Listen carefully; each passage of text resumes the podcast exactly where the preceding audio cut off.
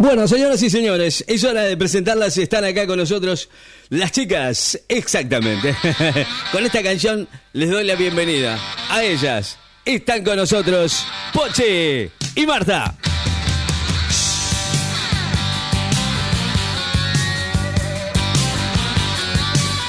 Qué lindo tema eligió, ¿eh? La verdad, la pegó acá. Esta sí, es verdad. Bueno, con ustedes aquí en el aire de la radio le damos la bienvenida a Pochi y a Marta, que están hoy ya cerrando el viernes y por supuesto hablando del... ¿De qué van a hablar? No sé. ¿eh? Están ellas con nosotros. Bienvenida Pochi, bienvenida Marta. ¿Cómo les va? El año, el año. El año se nos va a las mierdas, Ricky. De Se la nos- sí, se nos fue todo ¿Cómo ya. está? Muy buenos días. Bien, muy buenos buen días, día. mi público y No, mis admiradores. Acá estamos con mi compañera Marta, que descubrió, ¿Qué descubrió por casualidad, una aplicación que se llama Instagram. No me digas, no, me está creyendo. se llama Instagram y la perdimos. Por lo que ahora ella está absorta mirando constantemente la pantallita del celular encorvada y no nos da pelota. ¿Vos rí bien? Marta, ¿querés decir algo? Marta. Marta. ¿Qué querés? Estamos al aire en el programa de RI. Para que estoy mirando la, acá la pantallita. Pero Marta te está poniendo más boludo que antes. Afloja, aguanta que estoy leyendo acá de los jugadores. Mira, acá estoy leyendo. Pero Marta, deja el Igratán, por favor, te lo pido, vamos a hacer el programa. El microespacio, tenemos 10 minutos nomás, ya nos comimos uno. Mira, dale, dale, Marta, dale, dale, dale. Acá le estoy mirando el bulto los jugadores. Bueno, Marta, vos también. Bueno, Ri, eh, se nos viene la Navidad. Y yo creo que el mejor regalo, como ya lo dijo el Bat Santa, es la copa que lograron los jugadores argentinos a la selección argentina en Qatar, sacándose de las manos a los franceses que tenían unas ganas bárbaras. Eh, debo contarles que entre las cosas que no se supieron es que la FIFA tuvo que mandar a limpiar la copa e ilustrarla porque estaba ennegrecida. Estuvo un año, perdón, estuvo cuatro años en manos de los franceses Ajá. y aparentemente esto lo usaron para cosas non santas, Mira vos. como metérsela en el orto y cosas No. parecidas. La copa estaba negra y con un olor así que la tuvieron que limpiar y no, ilustrar. No, no. costó 500 dólares que se lo descontarían a la selección vos, eh. francesa. Marta, ¿va a decir algo? Eh, Marta, ¿qué querés? larga el Instagram. Sí, No sí. no- menos mal que no encontré la otra, la otra aplicación. Eh, por otro lado, el Dibu se convirtió en héroe, como todos ustedes saben, pero también hubo otro héroe más, que fueron los huevos en la garganta que muchos casi se atragantaron y se los comieron. Ese minuto final del suplementario, en los cuales aquellos que tenían hemorroides terminaron con 90% de la tripa fuera del cuerpo, porque era terrible el sufrimiento vinieron, eh. de tener los cantos apretados y estos no aguantaron y se le salió toda la tripa para afuera. Bueno. Eh, el verdadero héroe del final fue el Dibu.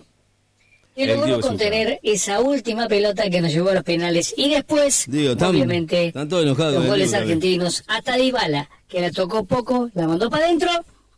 Y el Dibu que atajó lo que tenía que atajar. Y con eso, somos los campeones del mundo, papá. Y el que no le guste, que se vaya a cagar. Marta, ¿vas a decir algo? Marta. Ah, Deja el Instagram. Ya se parece al elegante. Ah, ah, uh, ah.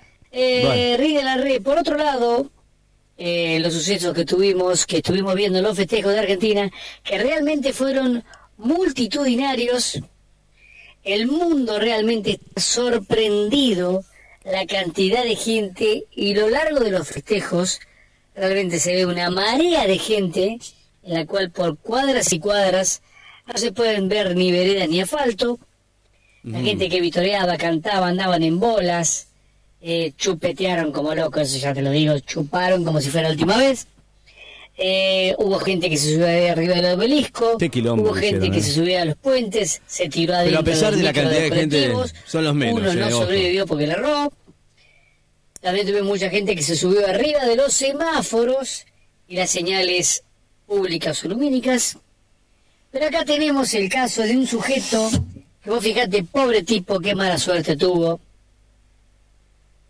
que se subió a un, ferran- a un semáforo y como los de abajo estaban moviendo el aparato tanto festejar, el tipo terminó con la señal lumínica incrustada adentro del ano. O sea, se le metió el semáforo por el ojete, digamos. Marta, Mm. ¿Qué? vos acá tenés que decir las malas palabras, eso viste que siempre decís. ¿De qué? Marta, ¿estás bien? Estoy mirando libreta, no me rompa la bola. Bueno, la cuestión es que el tipo eh, pidió ser rescatado después de que terminaron los festejos porque quedó ahí con el, con el medio semáforo metido en el ojete, allá arriba en lo alto, más de cuatro metros de altura.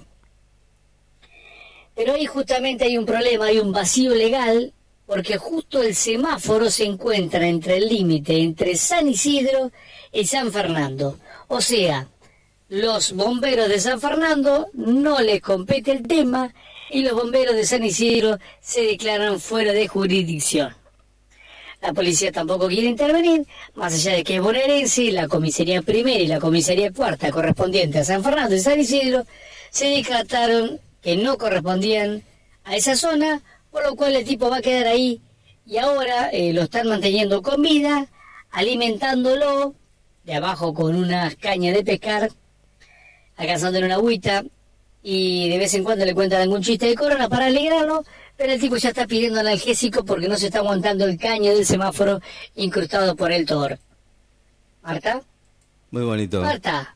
¡Ah, mierda, calé! Estoy mirando libreta, no me rompa la bola. El Igrata. ¡Qué bárbaro, loco! Mirá el bulto que tiene. No, la Dios verdad que mío, sí, para eso no sirve el Instagram. programa no. No, no puedo, no me rompa la pelota.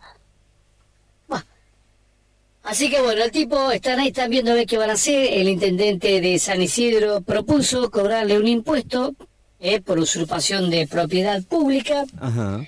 mientras el intendente de San Fernando propone directamente que le peguen un tiro en la cabeza y que quede de adorno y de ejemplo, obviamente que no lo piensan bajar, para todos aquellos que en el próximo festejo se les dé por subir a un semáforo.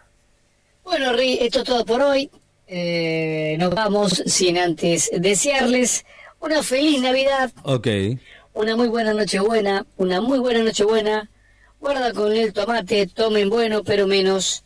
Y si toman, no conduzcan, no hagan boludeces. Eh, yo particularmente me la voy a dar en la pera, pero acá no sé si. Ricky me va a invitar. Ricky, ¿vamos a venir acá a la Navidad? No sé qué voy a hacer, pero. No sé, Marta, ¿vos tenés Pero planes? algo vamos a tomar igual, ¿eh? No sé si me invitan, voy. Ah, ¿Tienes planes? qué sé yo, no me lo para la pija. Si me Bueno, invitan, no voy. tiene ganas de hablar, Marta descubrió el Instagram y la perdimos. Bueno, Ría, así que una feliz Navidad para todos y nos veremos. Bueno, si igualmente para ustedes, ¿eh? Antes de fin de año. Pásela lindo, De que igual. todavía venimos, si es que mi compañera acá tiene ganas de hablar. No me rompa la pija. Bueno, feliz Nochebuena para todos. Nos vemos. Chao, Ok, Rick, para vos bueno. también. No sé si venimos para acá, no me dijiste. ¿Cómo? Eh, afanamos unos pollos. venga, venga. y bueno, no pero obvio, ¿cómo no? Pero claro, porque. Navidad, que se le cumplan los deseos y a los que se portaron bien, esperen a Papá Noel y los que no, que se jodan. Que se jodan, sí, olvídalo, no. La culpa no es del, del chancho ni de Papá Noel, es el Bad Santa, ¿eh? que estaba. Ayer, antes de ayer, ¿cuándo fue que vino? No, Dios mío, casi me muero, ¿no? Pero está, está mal del tomate, está del tomate. Bad Santa. Bueno, gracias Pochi, gracias Marta, eh, feliz Navidad para ustedes, eh, espero que la pasen lindo.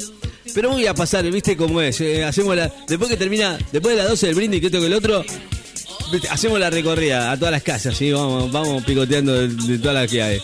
Estamos en vivo, aquí en la radio hasta la una de la tarde. Vamos.